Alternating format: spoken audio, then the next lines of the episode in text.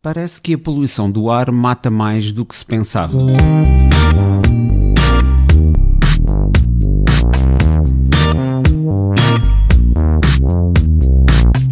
Pelo menos este é o resultado de um estudo recente, publicado a 12 de março de 2019 pelo European Heart Journal, uma revista médica da Sociedade Europeia de Cardiologia, que vem mostrar que as partículas finas causam 800 mil mortes prematuras por ano na Europa e quase 9 milhões em todo o mundo. Para colocar estes resultados em perspectiva, isto significa que a poluição do ar causa mais mortes por ano do que o tabaco, responsável por 7,2 milhões de mortos, segundo a Organização Mundial da Saúde.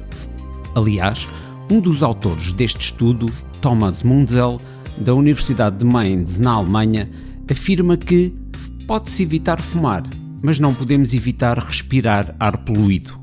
Mas como explicar este aumento?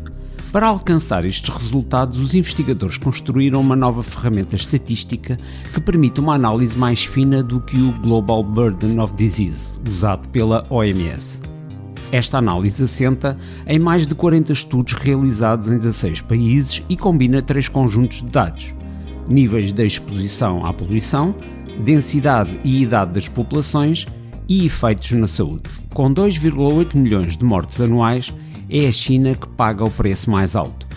Na Europa, este ranking é dominado pelo país mais densamente povoado, a Alemanha, com 124 mil mortes prematuras por ano. Isto é, 154 mortos por 100 mil habitantes, o que corresponde a uma perda na expectativa de vida de 2,4 anos. Outra forte conclusão do estudo é, ao contrário do que se poderia pensar, as principais causas de morte relacionadas à exposição ao ar tóxico não estão ligadas às doenças do sistema respiratório, como o cancro do pulmão, mas a patologias cardiovasculares.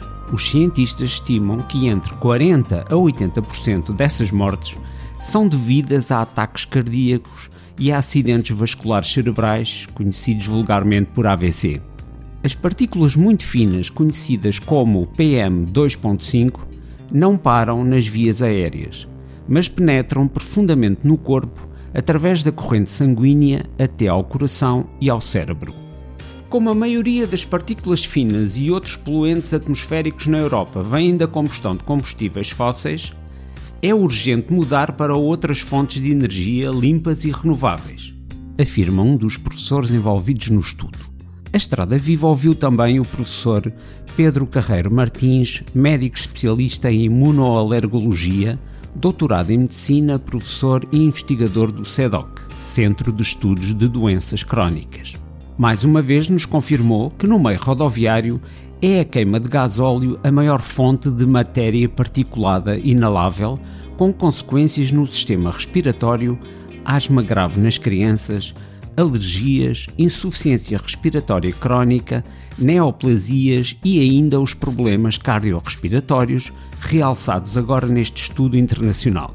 A Estrada Viva quer ainda ajudar a esclarecer que a produção de micropartículas inaláveis, aquelas que passam para a corrente sanguínea, não provém apenas da queima do gasóleo, que tem origem também, e falando aqui apenas do meio rodoviário e particularmente nas cidades, tem origem também, dizíamos, no pó libertado pelos sistemas de travagem dos automóveis e caminhões e no desgaste dos pneus e do asfalto. Concluindo, não basta eliminar os combustíveis fósseis dos meios de transporte. É necessário também reduzir as viagens de um modo geral e o uso intensivo do automóvel particular. Eu sou Luís Escudeiro e esta é a Rádio Estrada Viva.